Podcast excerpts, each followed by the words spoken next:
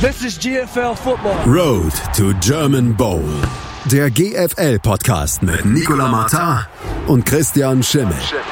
Auf meinsportpodcast.de.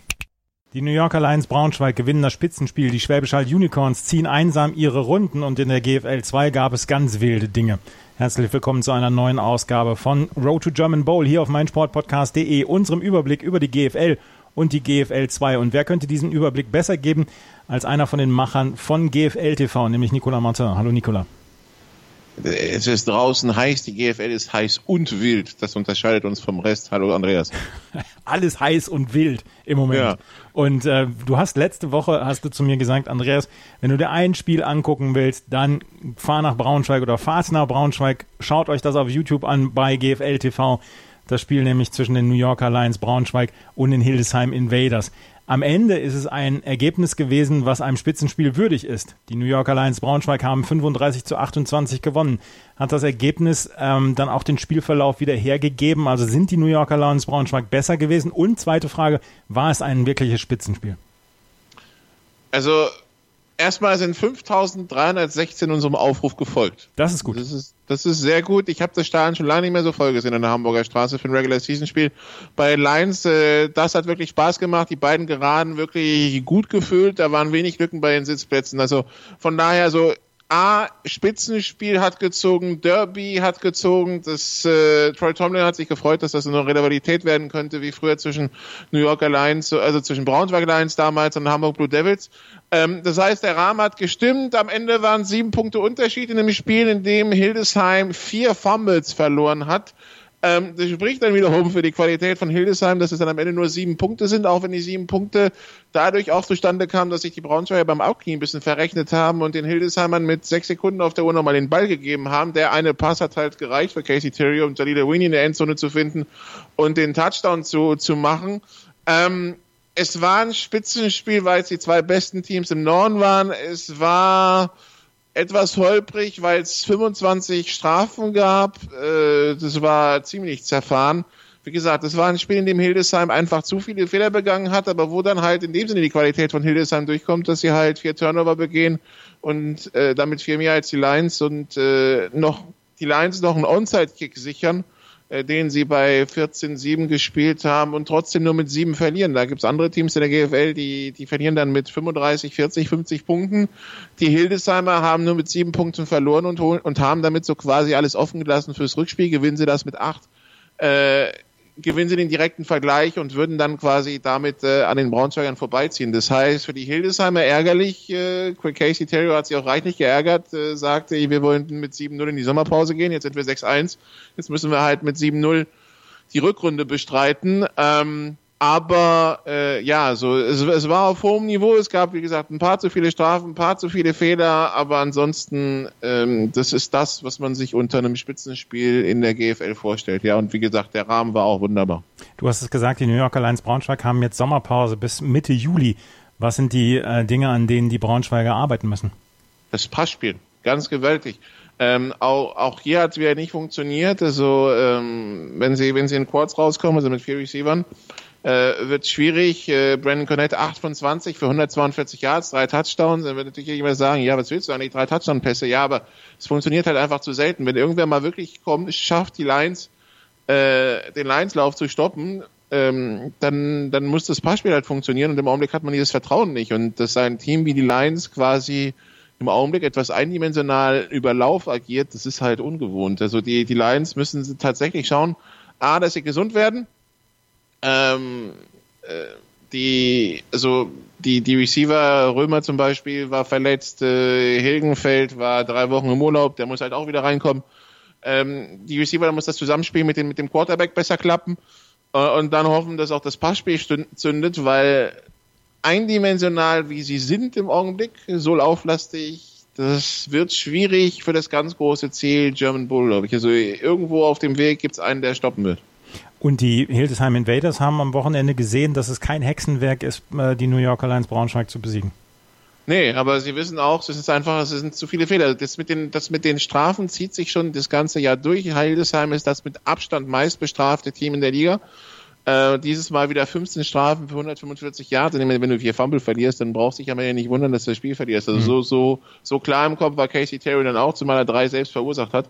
Also ähm, das ist, es ist kein Hexenwerk, die zu schlagen. Man muss es halt einfach nur, also konzentriert darunter bringen. Äh, Casey an sich, 24 von 33 Pässen, das ist wieder fast 75 Prozent Passvollständigungsquote, 333 Yards, zwei Touchdowns. Also der hat sich schon ziemlich äh, auseinandergenommen im Pass. Aber halt, äh, gerade wenn sie laufen wollten, gab es des Öfteren diese, diese Fumble-Problematik.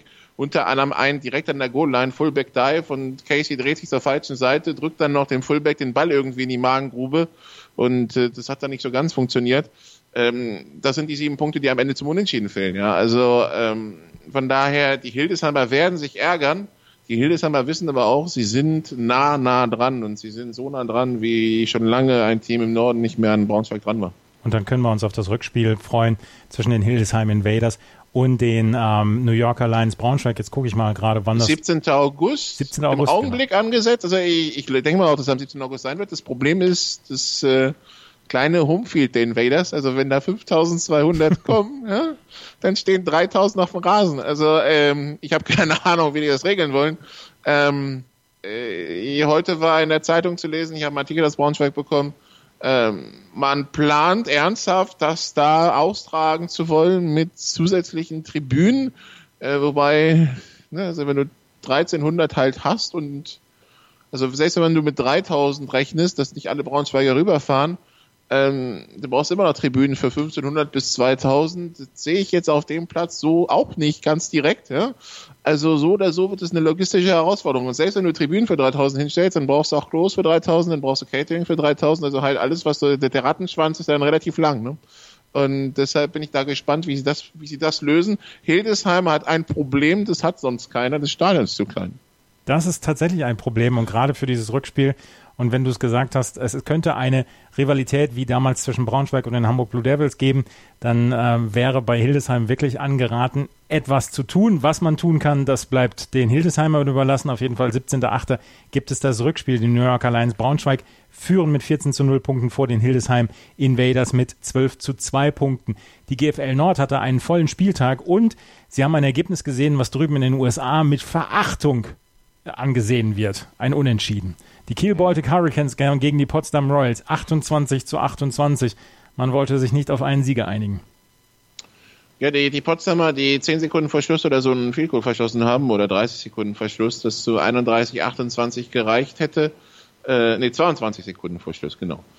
Ähm, nachdem sie sich selber in 0-21 Loch gebuddelt haben nach dem ersten Quarter, also äh, Pick 6 direkt im zweiten Play, stand 7-0 dann äh, kommt man an die Mittellinie ja nicht weiter. Die, die Kieler marschieren recht schnell übers Feld, kommen zum 14-0. Free and Out Potsdam, nochmal Kiel übers Feld, 21-0. Ähm, Potsdam wieder in der Offense, nächste Interception, da machen die Kieler dann aber keine Punkte mehr draus. Dann im zweiten Quarter äh, erstmal wieder ausgeglichenes Spiel, wobei der Panten die nächste Interception von Potsdam und dann endlich am Ende des zweiten Quarters kommt Potsdam dann in die Endzone zum 21-7 und ab da war es eigentlich ein ziemliches Potsdamer Spiel. Also Potsdam holt halt Anfang viertes Quarter auf 21, 21 auf, dann gibt's so letzte Zuckungen von Kiel, die nochmal einen Touchdown machen zum 28, 21.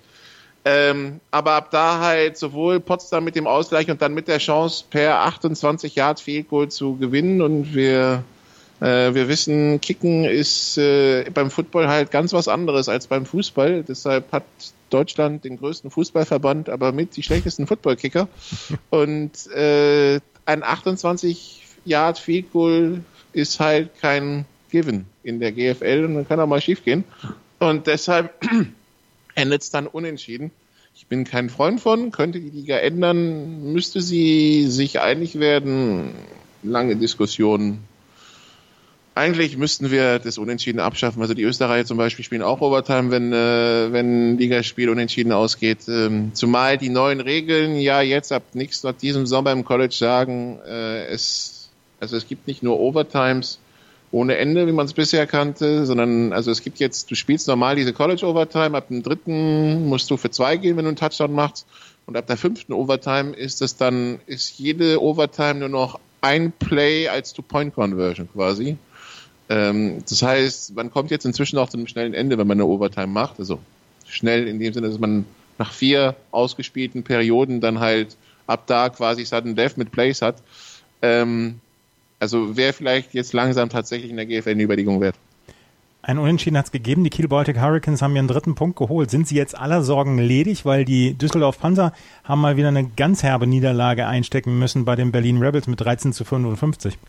Das Problem, das die Panther jetzt haben, also äh, sagen wir es mal so, bisher war, war die Theorie so, sie gewinnen mit über 20 das Rückspiel gegen Kiel nächste Woche und dann, äh, und wenn Kiel dann keinen Punkt holt, sind sie safe. Ja. Das erschien sowieso schwierig. Also die, die Theorie war auch, sie müssen gewinnen. Ähm, sowieso gewinnen und dann schauen, dass sie vielleicht noch irgendwo einen Punkt holen, weil mit 20 gewinnen, mit 21 gewinnen wird vielleicht schwierig. Jetzt ist, jetzt sieht so aus, sie müssen, sie müssen unbedingt gewinnen, weil wenn sie verlieren, haben sie fünf Punkte Rückstand. Das heißt, wenn sie verlieren, brauchen sie tatsächlich drei Siege. Und äh, also Düsseldorf hat jetzt noch zweimal Braunschweig zum Beispiel in der Rückrunde, hat äh, einmal Dresden, hat äh, einmal Köln, hat ja äh, noch einmal Potsdam. Also die, wo sollen die drei Spiele gewinnen? Ja, genau. Also von daher das Problem, das Düsseldorf jetzt hat, ist selbst wenn man jetzt alle Ressourcen reingelegt hätte, um zu sagen, hier, wir gehen in dieses Rückspiel und machen Kiel im Rückspiel platt, das reicht jetzt gerade nicht mehr. Sie brauchen noch irgendwo mindestens einen Punkt. Und äh, das, also für Düsseldorf ist das der Super-GAU. Äh, was aber auch heißt, im Grunde genommen, wenn sie verlieren am, am Samstag, wo bisher immer noch ein kleiner Strohhalm vielleicht da gewesen wäre, der ist jetzt endgültig weg. Also das Ding ist halt, wenn sie, wenn sie verlieren, können sie mit der, können sie direkt am 28.07. jemanden nach Rostock schicken, der sich Rostock Elmshorn anschaut, weil dann wissen sie, dann, dann können sie anfangen, ihren Gegner zu scouten.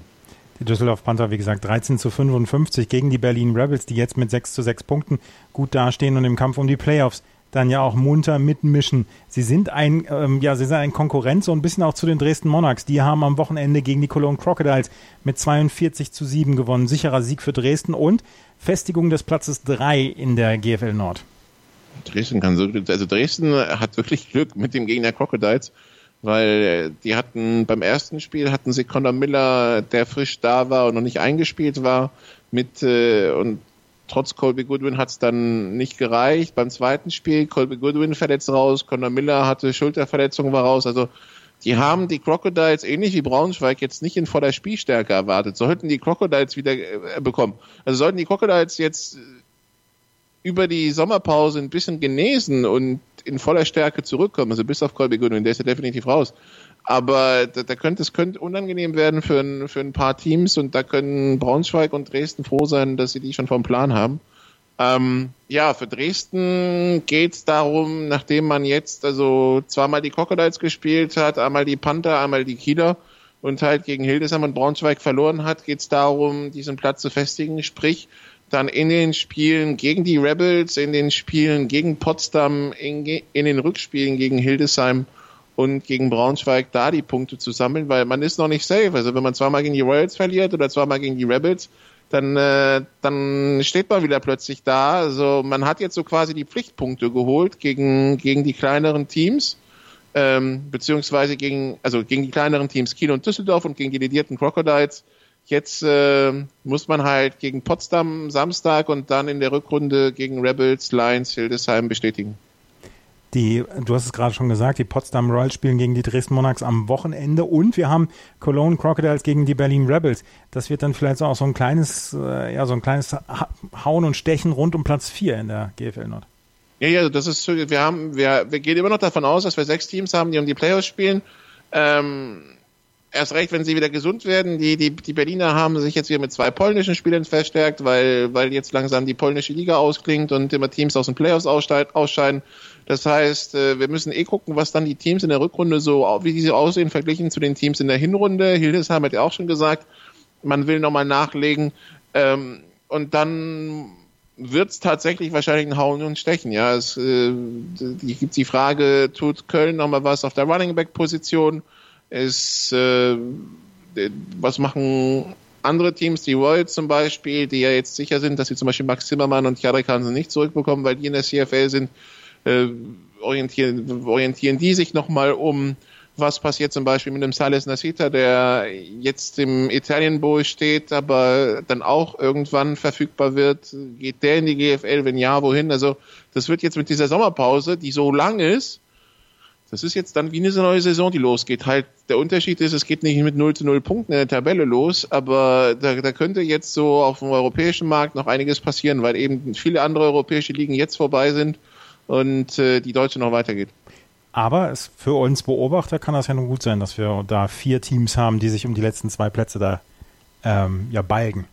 Ja, zumal, also Dresden, wenn, also Dresden, wenn sie die Spiele gewinnen und wenn sie die Rückspiele gewinnen gegen Braunschweig und Hildesheim, haben sie noch einen Shots auf 1 und 2. Das Ding ist halt, die, die dürfen sich halt nicht zu sicher fühlen und sagen, ja gut, äh, wir schauen nur auf Braunschweig und Hildesheim und der Rest läuft halt, weil dann bist du genauso schnell wieder draußen aus den Playoff-Plätzen. Aber im Grunde genommen, die, also die ersten drei, also die ersten zwei Plätze machen drei Teams unter sich aus, sprich Hildesheim, Braunschweig und Dresden. Und die Plätze drei bis sechs, da sind halt vier Teams in Konkurrenz, Dresden, Berlin, Köln und Potsdam.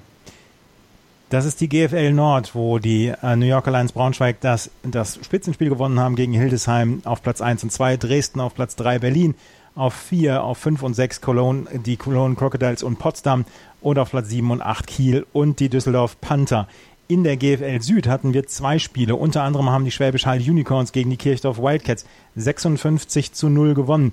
Ähm, wie ist das so für so ein Team wie Kirchdorf, wenn es zum Auswärtsspiel nach Schwäbisch Hall anreist? Reist man da jetzt auch schon mit dem B-Team an, beziehungsweise sagt sich, ach komm, dann machen wir einen schönen Ausflug raus? Oder wie wird das aufgenommen dort in Kirchdorf?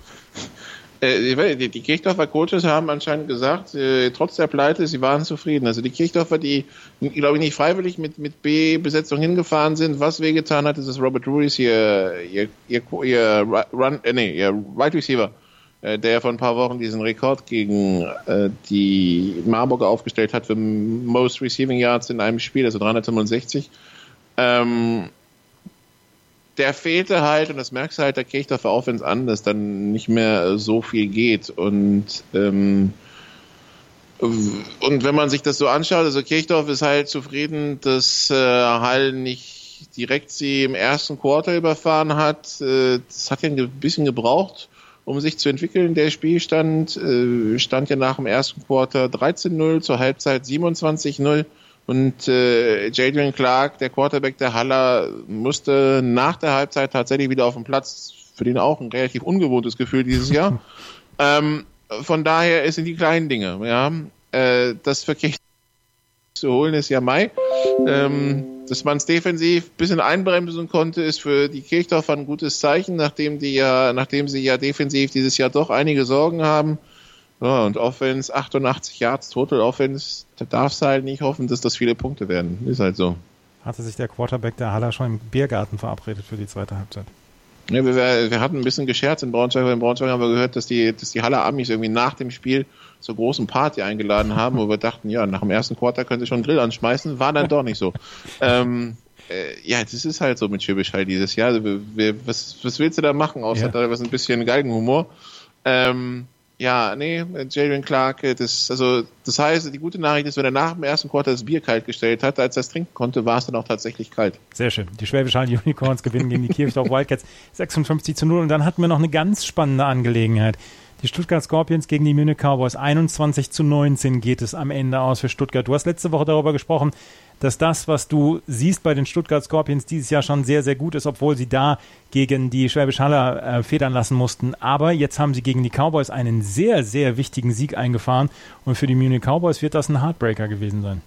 Ja, Fico verschossen mit auslaufender Uhr. Ah. Ähm, äh, das ist halt, das ist dann immer ganz bitter, zumal wenn am Ende dann zwei Punkte fehlen und äh, du ähm, ja einen Extrapunkt weggeblockt bekommst. Also was ich mir an diesem Spiel definitiv nochmal anschauen will, ist, dass wir in diesem Spiel anscheinend einen, einen Punkt Safety hatten.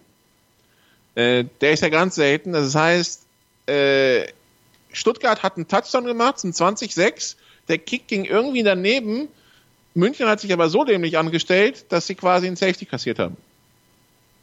Mhm. Mit Ball. Also das heißt, sie haben den Ball aufgenommen, sind mit dem Ball, also vor der Endzone, sind mit dem Ball dann wahrscheinlich in die Endzone zurück, wurden da gestoppt und damit haben sie den Ball in die Endzone gebracht und damit ist es ein Safety und weil bei dem Play maximal zwei Punkte sein können, ist es ein Ein-Punkt-Safety. Also der One-Point-Safety ist so ganz tief im Regelwerk. Äh, versteckt äh, ist, ist, ist relativ selten, aber jetzt haben wir ihn mal gehabt. Also das definitiv ein Highlight dieses Spiels für die, die vor Ort waren. Äh, ja, natürlich ist es bitter. Also es ist halt bitter, wenn du mit, dann mit, mit zwei Punkten verlierst, wenn du eine Two-Point-Conversion vergeigst und einen Ein-Punkt-Safety kassiert hast, weil 2 plus 1 ist 3, 21 minus 3, also beziehungsweise zwei Punkte mehr für München wäre 21, Stuttgart ein Punkt weniger wäre 20 und schon hast du das Spiel gewonnen. Ohne den Kick. Und äh, deshalb ist es für, für München natürlich ärgerlich. Äh, Stuttgart festigt jetzt Platz 3, äh, baut die den Vorsprung auf auf Platz 5. Das heißt, die haben wirklich gute Chancen, wenn sie auch noch das Rückspiel in zwei Wochen gewinnen, äh, in zweieinhalb Wochen gewinnen in München, dann muss man das Wort Playoffs in Stuttgart dann endgültig in den Mund nehmen? Also ich habe einen Telefontermin mit dem Stuttgarter Headcoach später heute, um das Spiel am Sonntag in Marburg zu besprechen. Ich werde mal checken, was da so der Stand ist, weil zumindest zu Saisonanfang wollte da keiner was von Playoffs hören. Aber so langsam, also irgendwann müssen sie halt, ja, sie werden sich in diesen Bus setzen müssen in den Norden. Ähm, die Stuttgarter, ja, es, ist, es macht weiterhin Spaß zu sehen. Ein großer Faktor könnte sein, dass Giacomo Di Pauli sich verletzt hat. Wir wissen nicht, wie schwer. Ähm, der, der Running Back der Stuttgarter, der, das wäre natürlich ein übler Schlag, wenn der länger ausfallen sollte. Ansonsten, Eubank scheint weiterhin in, in der Quarterback in einem guten, in einer guten Verfassung zu sein. Marcus Breton, der Cornerback, ist weiterhin einer der besten Cornerbacks der Liga. Also von daher äh, gutes Ding für die Stuttgarter. Wieder, mühsam ernährt sich das Eichhörnchen, aber es sammelt halt seine Pünktchen. Und 5 und 2, sie haben nur zweimal gegen Schwäbisch Hall verloren. Sie hatten muss man zugeben, aber auch jetzt auch schön fünf ihrer sieben Heimspiele. Also die, die, die, Rück, die, die Rückrunde wird dann eher im Bus verbracht. Das könnte natürlich ein bisschen auf die Bilanz drücken, aber nichtsdestotrotz, wir reden immer noch von einem Team, das letztes Jahr in der Relegation war. Und die haben im Winter sehr gut gearbeitet, das war der Eindruck und in der Hinrunde hat sich dieser Eindruck klar bestätigt. Stuttgart Scorpions mit Platz 3 im Moment sehr gut dabei, 10 zu 4 Punkte vor dem Marburg Mercenaries auf Platz 4, die mit 6 zu 6 Punkten dabei sind. Die Munich Cowboys ja nach dieser herzzerreißenden Niederlage mit 5 zu 9 Punkten im Moment auf Platz 5 im Süden, in der GFL Süd. Da gab es nur zwei Spiele. Dort wird am nächsten Wochenende aber auch weiter gespielt. Dort werden die Schwäbisch Hall Unicorns gegen die Ingolstadt Dukes antreten. Die Allgäu Comets werden gegen die Frankfurt Universe erspielen. Die Marburg Mercenaries gegen Stuttgart Scorpions im Süden. Die Kirchdorf Wildcats dann noch am 29.06. gegen die Munich Cowboys im Norden gibt es dann Potsdam gegen Dresden, Köln gegen Berlin und die Düsseldorf Panther, Panther gegen die Kiel Baltic Hurricanes. Welches Spiel magst du empfehlen? Ja, äh, also Marburg gegen Stuttgart, da geht es definitiv um was. Da geht es nämlich äh, um Platz 3. Marburg hat das Hinspiel verloren äh, durch viele eigene Fehler. Man ist jetzt besser in der Spur, ähm, hat zuletzt halt vor allem gegen bayerische Teams gespielt und man sich anschaut, wo die in der Tabelle stehen, dann ist halt schon eher von Platz 5 bis 8. Äh, jetzt kommt wieder ein etwas vielleicht stärkeres Kaliber. Da wird man sehen, wie Marburg sich da dabei schlägt. Ähm, das, das ist im Süden auf jeden Fall der Hingucker, weil Comets gegen Universe und Unicorns Dukes kann ich mir nicht vorstellen, dass es irgendwie spannend wird. Äh, und ansonsten äh, im Norden, ja, Royals gegen Monarchs. Also die Royals mit sehr viel Vorschusslorbeeren gestartet und bisher eher doch enttäuschend, spätestens nach diesem Unentschieden in Kiel. Und das Spiel gegen die Monarchs letztes Jahr, letztes Jahr haben sie eigentlich gut mitgespielt und sich dann ein bisschen selbst geschlagen. Dieses Jahr, das wäre jetzt so vor, vor der Sommerpause nochmal so ein quasi kleiner Schwung, wo man das gewinnen könnte und nach äh, und wieder Anschluss hätte weil ansonsten, ja, dann hast du halt eine ganze Sommerpause Zeit, darüber nachzudenken, wie, besch wie beschissen diese Hinrunde gelaufen ist. Ähm, deshalb, da geht es um viel. Und für die Monarchs geht es deshalb um viel, weil sie natürlich den Anschluss halten wollen und sich auf jeden Fall keinen Ausrutscher bei den Royals erlauben dürfen, wenn sie noch Ansprüche haben, Hildesheim und oder Braunschweig abzufangen. Mindestens einen von beiden für ein Heimspiel im Viertelfinale oder beide für Heimspiel in den Playoffs. Die meinsportpodcast.de Sommerkicks. Höre alles zur Weltmeisterschaft der Frauen bei unseren Nachbarn in Frankreich. Zur Copa America am Zuckerhut in Brasilien. Zum Afrika Cup bei den Pharaonen in Ägypten und zur U21 Europameisterschaft am Stiefel von Europa in Italien. Die Sommerkicks im Sportplatz bei Malte Asmus auf meinsportpodcast.de. Das war die GFL 2, äh, die GFL. In der GFL 2 hatte ich schon in der Anmoderation gesagt, dass wir da ganz wilde Singer gesehen haben und ganz, ganz wilde Sachen gesehen haben. Wir müssen als erstes über das wildeste Ding sprechen am Wochenende, die Langenfeld Longhorns gegen die Lübeck Cougars in der GFL 2 Nord. Da hast du mir vorher gesagt, Andreas, wir müssen über das Spiel sprechen. Warum? Das Spiel ist so gelaufen, dass die Lübecker zehn Sekunden vor Schluss sechs Punkte Rückstand auf Langenfeld haben, hatten. Äh, und dass man da ein Spiel gewinnt bei sechs Punkten Rückstand ist jetzt nicht vielleicht nicht so das, das Außergewöhnlichste. Man kann ja Touchdown machen und äh, dann gewinnen. Und dann, äh, mit, nee, man hat sieben Punkte Rückstand, man kann Touchdown machen, Two-Point-Conversion. Was man aber gemacht hat, ist, man hat den Touchdown gemacht, man hat zum, man hat zum äh, Unentschieden äh, gekickt mit drei Sekunden auf der Uhr Einstands 39, 39. So, die ganz, die ganz spannende Frage, wie kann man das noch verlieren als Langenfeld? Ja, als Langenfeld kann man das verlieren, indem man ähm, ein Lateral Play über den ganzen Platz spielen will und dabei den Ball fummelt. Und äh, ein Lübecker Spieler hat sich den Ball geschnappt schon in der Hälfte der Lübecker. Also die Langfelder ist jetzt nicht so, dass es, dass es jetzt irgendwie so ein billiger Fumble war an der 10-Yard-Linie und dann Lübeck den zurückgetragen hat. Nee, nee, die Langenfelder waren mit ihrer, mit ihrer Lateral-Geschichte schon in der Hälfte der Lübecker angekommen. Und der Ball wird halt 60 Yards in die Endzone zurückgetragen zum 45-39. Jetzt gab es Diskussionen, war das so gecallt? Wissen wir nicht. Wir werden es daran sehen, ob die Spieler, die an diesem Play beteiligt waren, beim nächsten Mal noch am Platz stehen, muss man sagen. Ähm, aber ja, ist ähm, also Lübeck so ein bisschen im Augenblick die, die Wundertüte der Liga in, im Sinne des, äh, sie gewinnen Spiele, die sie eigentlich nicht gewinnen müssten, äh, auf recht dramatische Art und Weise. So letzte Woche mit einem bei den Huskies gewonnen und jetzt das. Äh, am Ende haben sie jetzt fünf Siege, zwei Niederlagen, werden mit dem Abstiegskampf nichts zu tun haben und natürlich wird dann fragt dann spätestens nächstes Jahr keiner mehr nach, wie das zustande gekommen ist, aber sagen wir es mal so, die nutzen im Augenblick äh, ein bisschen, die reizen ihr Glück, sagen wir mal, sehr gut aus. Aber anstelle der Langenfeld Longhorns die Frage zu stellen, warum kniet man da nicht ab, wenn man den, wenn man den äh, dann bekommt, sondern versucht dann nochmal so, so ein Hero-Play zu bringen? Ist die erlaubt, die Frage? Äh, bestimmt. bestimmt ist die erlaubt. Äh, ich, ähm, also äh, aus der, aus der Warte der Langenfelder heraus verstehe ich es nicht. Wenn, wenn wir jetzt darüber reden würden, keine Ahnung, Rostock oder Elmshorn, ja, sind unentschieden und denken, also gerade Rostock denkt sich dann, hm, ein Unentschieden bringt mir nichts, äh, so bringt mir nicht viel. Das ist, wie, das ist wie gefühlt wie Niederlage. Dann Visier auf und wir machen so ein Ding, ja, und vielleicht gewinnen wir noch das Spiel durch ein Miracle Play und äh, es ist nichts passiert, alles gut. Aber Langfeld äh, vorm Spiel 3 und 4, also sprich äh, 6 zu 8 Punkte und macht dann, wenn man das unentschieden nimmt, 7 zu 9, 7 zu 9, Troisdorf hat 0 Punkte, Hannover hat 2.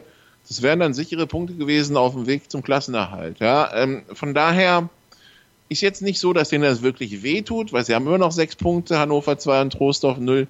Aber ja, also von der 21 wäre ich das vielleicht nicht gegangen. Also, wenn du lang, wenn du einen Return hättest an die 50 oder so, aber drei Sekunden ist es ja relativ unwahrscheinlich. Oder was weiß ich, wenn ein Script ge gekommen wäre, der irgendwo abprallt und dann an der 45 gesichert wird, dann könnte ich es mir auch vorstellen. Von der 21 das zu probieren, ich meine, der braucht schon Glück, um ein bisschen in die Endzone zu kommen. Ja, 30, 40 Yards schaffst du mit so einem Ding ja. Äh, vielleicht relativ easy, aber spätestens bei der Endzone steht dann irgendwann auch die Defense gestaffelt. Also ich bin, ich bin kein Freund von der Entscheidung, obwohl ich eigentlich jemand bin, der, also, äh, ja, so, nicht so konservativ denkt. Also ich bin jetzt kein John Fox. Also John Fox hat auf jeden Fall abgekniet. Das wäre vielleicht in dem Fall das einzige Mal gewesen, wo, wo keiner John Fox aufs Dach gestiegen wäre fürs Abknien. Ja, also die Langenfeld Longhorns verlieren zu Hause gegen Lübeck mit 39 zu 45 in einem ganz, ganz wilden Spiel. Wir haben allerdings auch noch in der GFL 2 Süd ein sehr interessantes Spiel gesehen, nämlich das der Ravensburg Razorbacks gegen die Saarland Hurricanes. Die Razorbacks vorher mit vier Minuspunkten, Saarland noch verlustpunktfrei. Das sind sie nach diesem Spiel nicht mehr, weil Ravensburg mit 24 zu 14 gewonnen hat. Können wir das als Überraschung deklarieren? Ähm, nee, also Überraschung will ich nicht gehen. Ähm, das war ein Spitzenspiel. Äh, Saarland hatte die Chancen. Ähm, ich glaube, die haben dreimal gefummelt in der, in der Red Zone und dreimal verloren, den Ball verloren, dazu noch eine Interception in der Red Zone, dazu noch zwei Turnover und Downs in der Red Zone. Ähm, die, nee, an Field haben sie auch noch verschossen, genau. Also, ähm, wenn man sich die Drives der Saarländer anschaut, wo sie geendet haben, also sie haben geendet mit einem Fumble an der Ravensburger 15, mit einem Fumble an der Ravensburger 9, Turnover und Downs an der Ravensburger 12, Turnover und Downs an der Ravensburger 13, Missed Field von der Ravensburger 15 und Interception an der Ravensburger 4. Ja. Meine, wenn du da halt stehst, dann musst du halt irgendwann mal in die Endzone kommen. Wenn du also insgesamt, äh, lass mich kurz rechnen, es war 1, 2, 3, 4, 5, 6, 7, 8 Red Zone oder Opportunities hast und daraus zwei Touchdowns machst, dann darfst du dich am Ende auch nicht beschweren, dass du das Spiel verlierst. Da hat dann vielleicht am Ende das clevere, das cleverere Team gewonnen. Ähm, nichtsdestotrotz heißt das, Biberach hat selber in der Hand, Ravensburg hat selber in der Hand, Saarland hat es immer noch selber in der Hand, also das haben alle noch selber in der Hand.